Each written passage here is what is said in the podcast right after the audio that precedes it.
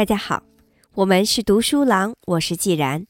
今天接着为大家分享由西斯兄弟所著的《顺便》一书，是瞬间改变的意思。副标题是“让改变轻松起来的九个方法”。今天我们分享第十一章：坚持改变。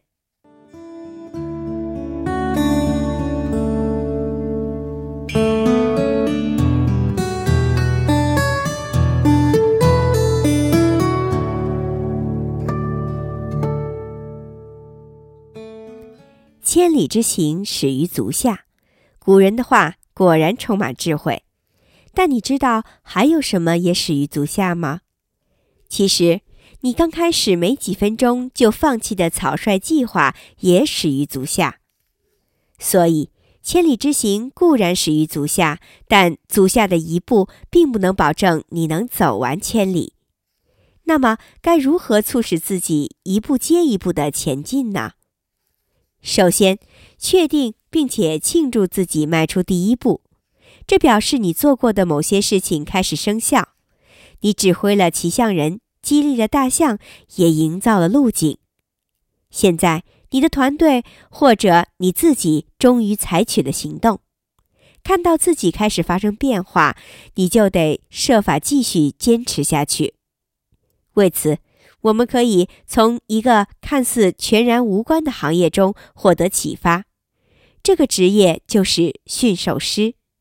美国女作家艾米·萨瑟兰曾研究过教海豚钻圈、教猴子玩滑板的驯兽师。训练动物的过程确实漫长而辛苦。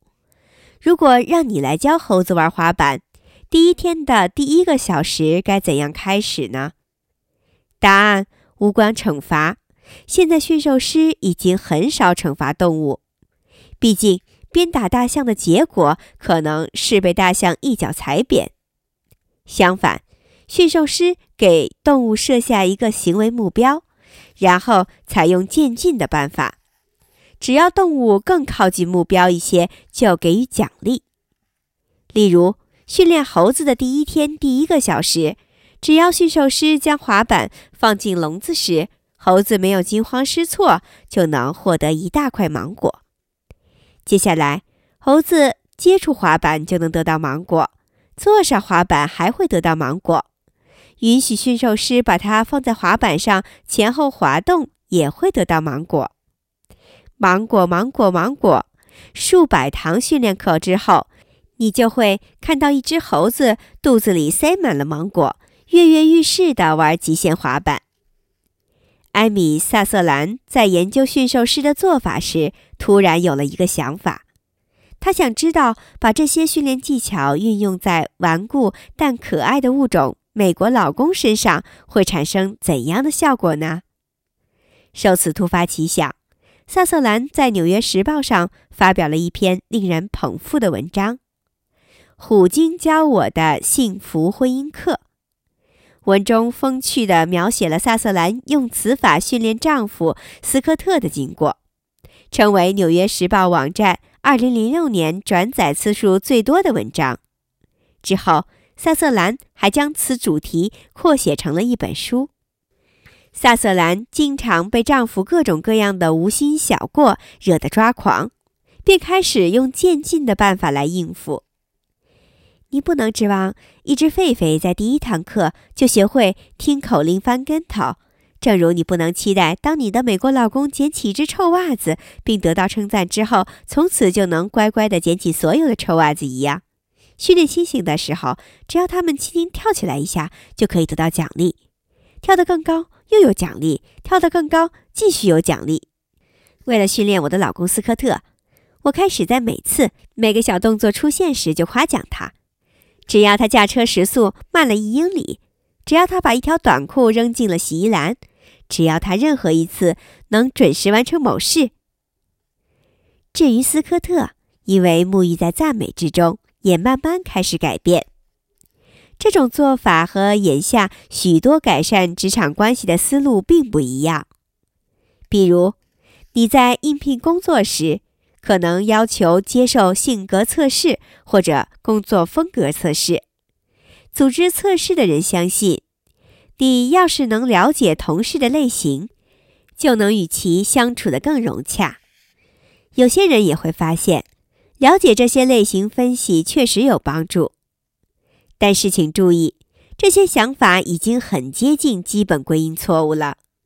想要培养良好的人际关系，你不必知道自己的同事是领航型、讨好型还是被动积极型领袖。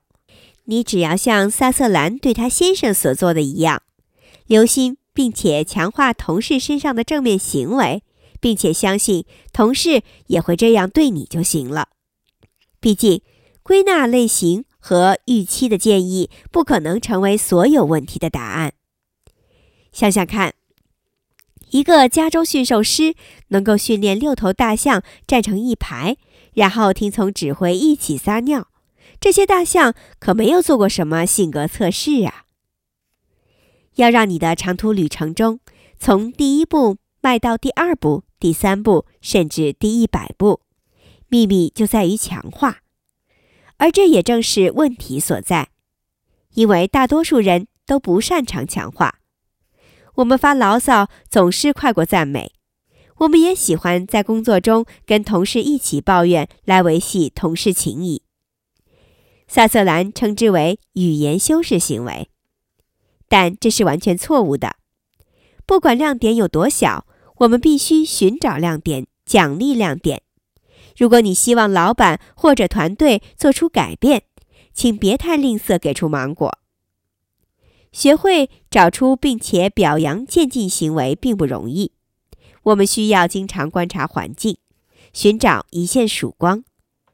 骑象人的本性会去注意负面部分，因而很容易找出问题，也很容易忽略进步。但是进步才是难能可贵之处。海豚学会跳圈，不是因为驯兽师打骂它。而是一位驯兽师充满耐心、聚焦并强化训练过程中迈出的每一步。美国心理学家艾伦·卡兹丁给父母开出的药方几无二致。卡兹丁鼓励父母捕捉孩子表现良好的时刻。他说：“如果你希望女儿每晚做两个小时的功课，就不应该一直等着孩子自动自觉写完作业后才给他赞美和鼓励。”相反，你可以给孩子设定一系列小的目标，直到他最终养成写作业的习惯。而当孩子表现欠佳时，卡兹丁建议先问问自己：整件事情中有没有哪个地方是我希望他做到的？如果答案是肯定的，而且通常也都会是肯定的，那么请直接跳到那一部分。你做到了这一点，真棒。卡兹丁指出。父母在某些特定情境下，自然而然做出这样的强化，比如当孩子刚开始学走路，当他第一次试着爬行、起身、再站立，你会疯狂地称赞他，你会抓着他的小手，帮助他再向前前进几步，你还会大声地鼓励他：“快看呐，你在走路了，真是好孩子。”当然，这不是他真正在走路，但是。你会通过强化中间阶段来塑造这种行为。需要澄清的是，我们绝不是建议你像训练猴子或者婴儿那样对待自己的同事或者同胞。小罗，你上个月的支出减少了，真是个好孩子。强化并不是要你屈尊陪笑，也无关权力结构。想想看，你的朋友在健身房鼓励你的方式，很好，再来一次。但是，要强化他人的正向行动，你需要对终点有清晰的认识，还必须能够熟练地找出值得强化的亮点行为。从卡兹丁和驯兽师身上，我们学到了最重要的一课：改变不是一蹴而就，而是细水长流；改变不是某个时刻，而是一个过程。猴子学会玩滑板，不是在某个时刻。而是一个过程。孩子学会走路不是在某个时刻，而是一个过程。你所居住的社区也不会从某个时刻开始突然加大学校教育投入、积极回收垃圾或者美化公共空间，而是一个又一个的过程。要引领这些过程，你需要坚持不懈。千里之行需要很多很多的芒果。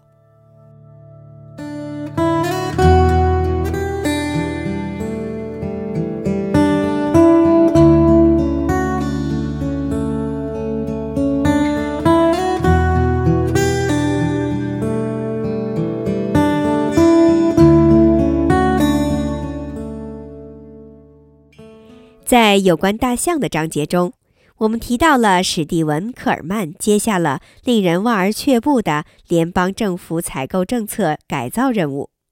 科尔曼在其著作《发动变革》中说，他观察到这场改变中有种鼓舞人心的趋势。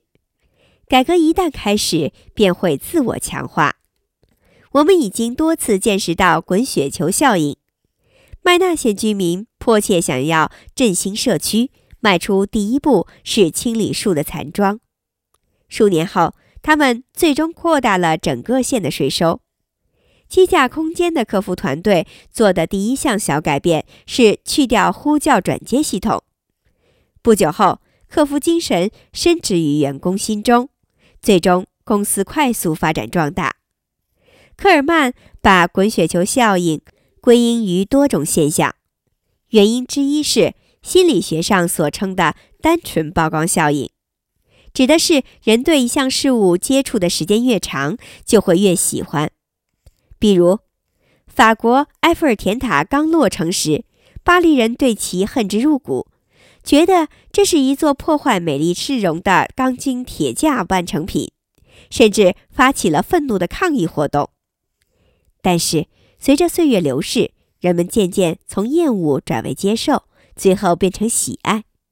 单纯曝光效应让我们相信，即使一开始不受欢迎，乃至遭到排斥的陌生改变，最后都会随着人们日渐习惯而被接受和喜爱。另一个原因是认知失调效应，行为和态度失调会引发不适感，大家都不喜欢说一套做一套。所以，一旦迈出第一步，开始按照新的方式做事，人们渐渐也会越来越难以讨厌自己的行动方式。同样的道理，一旦人们的行为做出了改变，他们便开始觉得自己变得不一样了。新出现的认同感也会强化新的行为方式。请回顾巴西拉塔的创新者案例。科尔曼指出。这些力量并不是改变计划初期成功的偶然产物，也不是实现小胜利才换来的战利品。这些力量会随着时间的推移而自动出现。因此，在转变起步阶段，惯性或许是一种难以克服的阻力，但只要过了某个转折点，惯性反而会从阻力变成动力，小改变也能滚成大改变。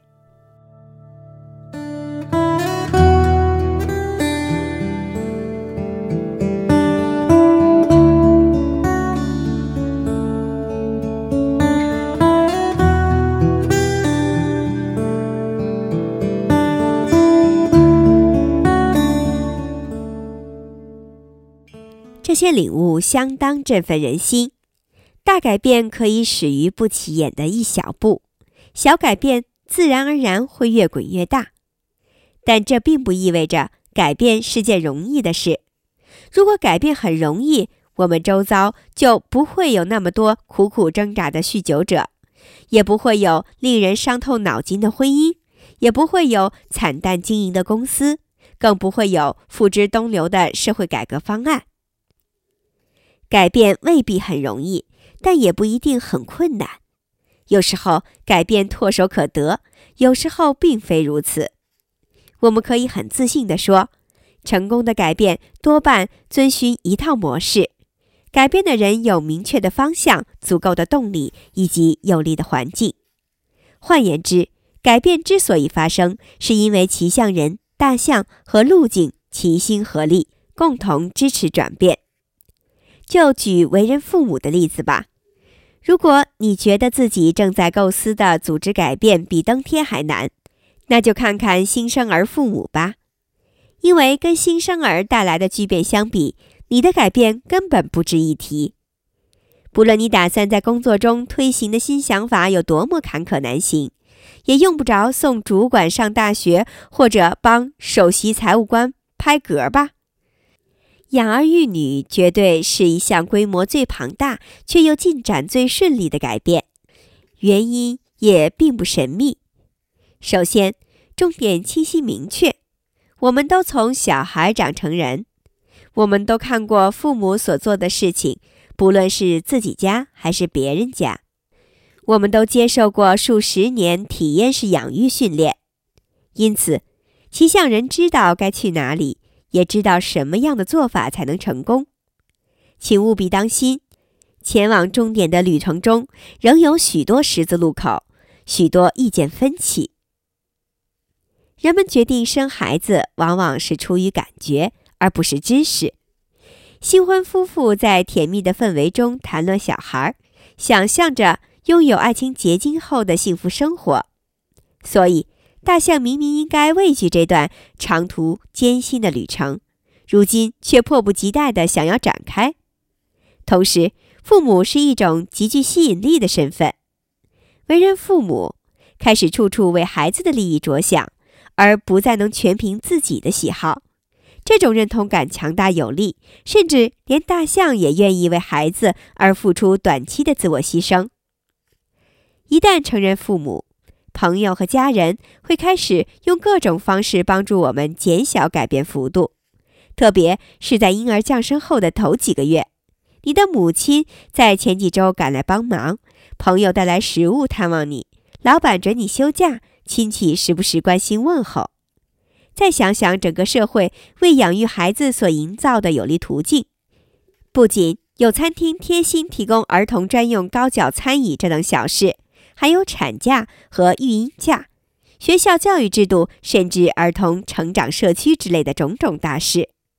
或许你觉得这些都是常识，如果真是常识，也只是存在于脑中养育孩子那个小区域的常识。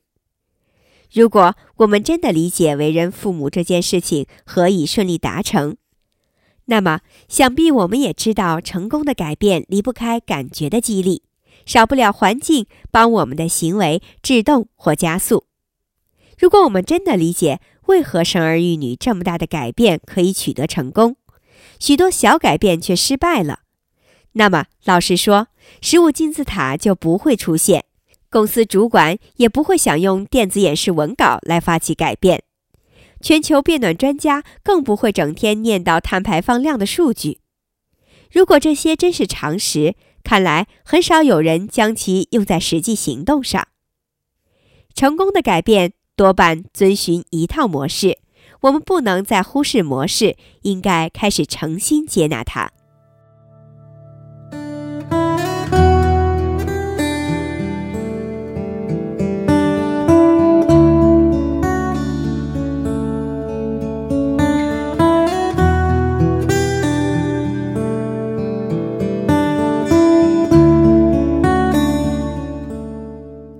当迈克尔·罗马诺前往越南，身处毒品之中，他开始吸食鸦片。当他回归家乡，处于亲友之间，他戒除了鸦片。当机架空间客服有呼叫转接系统时，员工不接听客户来电；当转接系统拆除之后，员工便开始接听客户来电。改变确有模式可循。当我们兄弟为了抵抗电子邮件的诱惑而开始调整电脑设置，我们做的事情和不想睡过头而购买逃跑闹钟的人并无二致。改变确有模式可循。当酒店女服务员获赠运动达人的身份之后，锻炼程度更上一层楼。当巴西拉塔的创新者遭遇电力短缺问题时，便想出形形色色的省电办法。最后，连电力配额也用不完。改变确有模式可循。当杰里斯特宁抵达越南，当地政府只限他六个月时间来改善营养不良状况。他一句越南话都不会说，但他知道如何寻找亮点。于是，妈妈们很快学会避免营养不良的烹饪技巧。当瑞尔的自然保护人士看到圣卢西亚人为了保护国鸟鹦鹉而团结一致，他们知道这就是亮点。于是，在五十多个国家推广自豪运动，改变确有模式可循。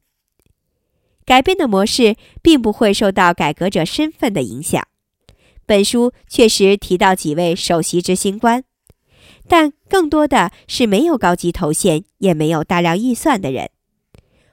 教授、护士、中层管理者、政府官员、校长、父母，改变者身份各异，改变也千奇百怪。我们看到教授缩小了电影院的爆米花桶，两个普通人说服了会计师阿提拉，一名女子改造了虐童父母，还有一名男子率领七十五名团队成员拯救了十万条生命。改变者身处的情境不同，改变的规模也不一样，但模式却如出一辙。他们指挥了骑象人，他们激励了大象，他们营造了路径。现在轮到你上场了，那么你想改变什么呢？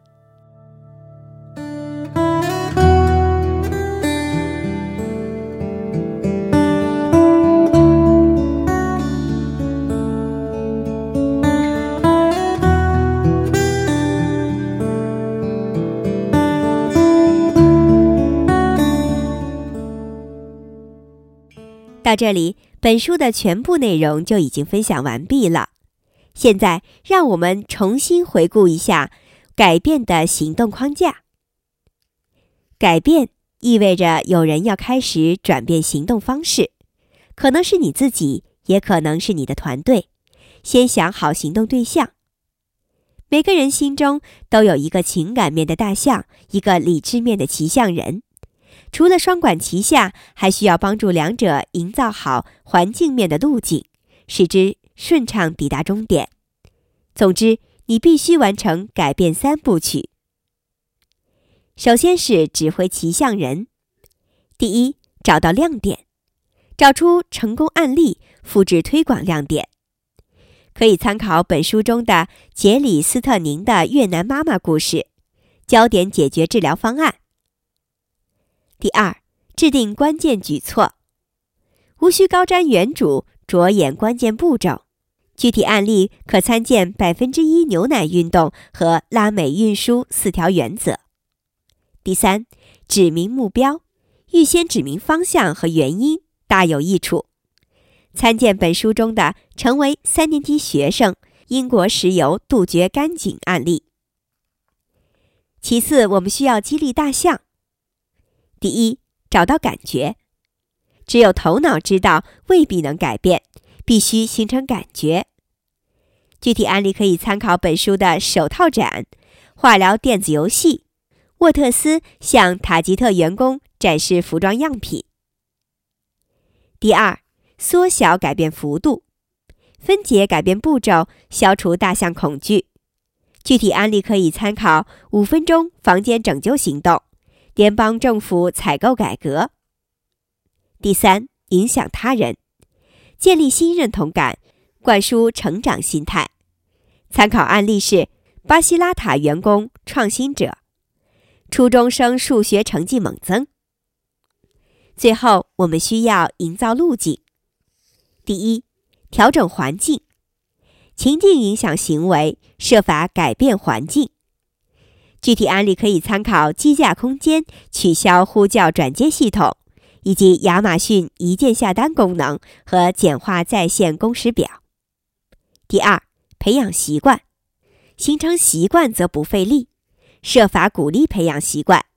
具体案例参考设定行动触发扳机，节食者每天多喝两碗汤，使用检查清单。第三，召集同伴。行为具有传染力，设法号召众人。具体案例参考坦桑尼亚的法塔基医院自由空间，小费盒预先投钱。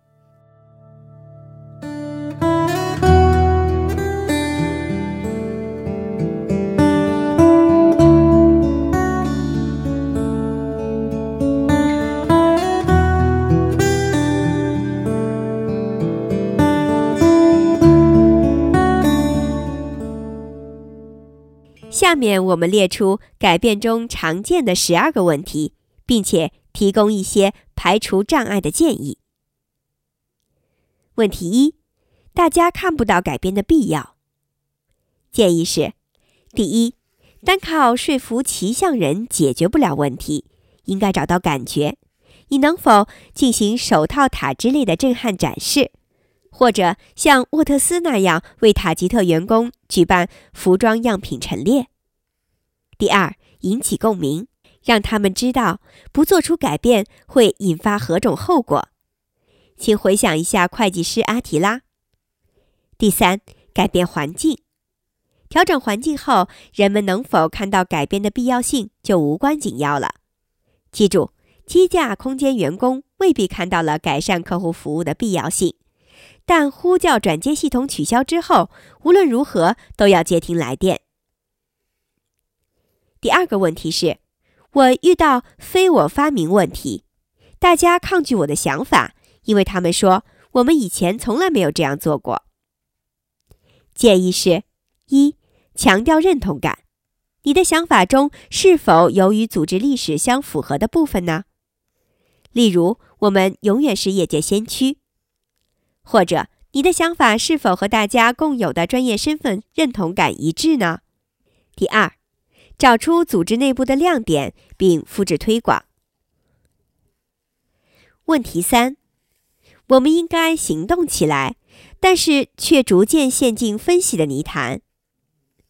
建议是：第一，不要过度分析，犯骑象人的毛病。你应该找出让大象前进的感觉。第二。指明目标，描绘一张终点明信片，让骑象人开始思考如何到达终点，而不是到底该不该做。第三，制定关键步骤，简化问题。你的百分之一牛奶运动是什么呢？问题四，环境已经改变了，我们还需要摒弃旧的行为模式。建议是：第一。你能否形成新习惯，让骑象人不用总和大象较劲吗？第二，设定行动触发扳机，预设行动计划，先想象采取行动的时间和地点。第三，参照娜塔莉·埃尔德确立晨间规程的办法，消除现有的负面行为。第四，旧有行为模式影响强大，必须确定关键行动。模糊不清是大敌。拉美运输只立下四条简单的原则，就走出了财务危机。问题五：大家就没有动力进行改变？建议是：第一，是否存在认同冲突？如果有，你必须推销新认同感，正如巴西拉塔的创新者，鼓励大家往新身份迈进一小步。正如安全驾驶告示牌的研究。第二，绘制终点明信片，让改变目标更吸引人。正如老师告诉一年级学生，学期结束时就会变成三年级学生。第三，降低大家采取行动的难度，正如五分钟房间拯救行动。第四，利用同伴和社会压力来鼓励改变。正如卡熊公布运营管理期刊的审稿进度表。第五，你能否调整路径，甚至让毫无行动的人都能自然而然地行动起来？记住，只要有一份详细说明和地图。宿舍里的自私学生也捐出了食物。第六个问题，明天我就改。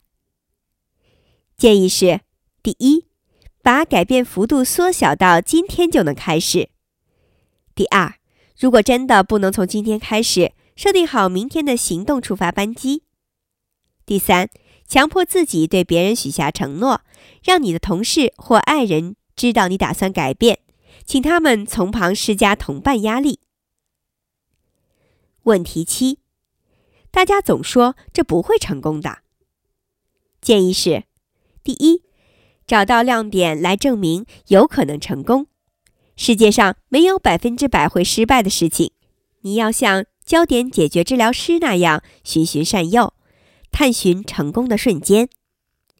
第二，想想比尔·帕斯尔斯以及他鼓励球员的方法，你能否设计一场扭转团队态度的成功呢？第三，或许有一部分人相信其实能成功，为这群人创造一个自由空间，让他们可以在远离反对者的环境下催化改变。问题八：我知道该怎么做，但就是没采取行动。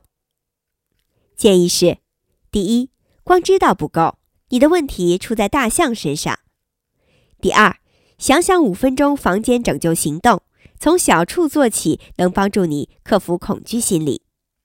现在这一刻，什么是你能做到的最小，但却能代表迈进目标的第一件事情呢？第三。寻找解决问题的路径，你该怎样调整环境，强迫自己进行改变呢？第四，行为具有传染力，找个人一起参与改变计划，两个人可以彼此督促，相互鼓励。问题九，你不了解这些人，他们真的恨透了改变。建议是，他们有多少人已经结婚生子？不管你想改变什么，幅度绝对比不上结婚生子。对了，顺便复习一下基本归因错误的章节，你已经犯了这个错误。问题十：一开始大家很兴奋，但一遇到困难就泄气了。建议是：第一，先聚焦于培养习惯，一旦习惯养成，大家就能不费力的采取新的行动。想一想站着开会的例子，而且也比较不容易走回老路。第二，激励大象，提醒大家已经完成的部分，在他们的洗车积分卡上先盖上两个章。第三，灌输成长心态，没有经历失败就不可能获得成功。想想 IDEO 的例子，公司事先提醒员工陷入困境时不要惊慌失措。问题十一，要改革的实在太多了。建议是：一、缩小改革幅度，让改革小到可以接受的范围，不要让大象有放弃的借口；第二，培养成长心态，进步并不容易，成功之前总有失败，失败不可怕，不要一败不起。问题十二。似乎每个人都同意要进行改革，但是毫无动静。建议是：一、记住，看似拒绝改革，实则方向不明。麦纳县居民直到当地高中生提出在当地消费百分之十的关键举措之后，才真正动员起来。第二，别忘了路径，路径上有没有需要清除的障碍呢？第三。你能否找到足以树立正面行为典型的亮点？想想越南村落的母亲，他们虽然一直希望自己的孩子营养充足，但是直到两件事情发生之后才得以改变。第一是他们从亮点母亲身上学会了怎么做，加入小虾、小蟹和甘薯叶；第二是看见亮点母亲的成就，让他们满怀希望，做好行动的准备。最后，让我们回顾一下关于改变的三个事实：看似人的问题，实则情境问题；看似懒于改变，实则精疲力尽；看似心生抗拒，实则方向不明。让我们通过指挥骑象人、激励大象、营造路径、改变三部曲，来完成自己和对他人的改变吧。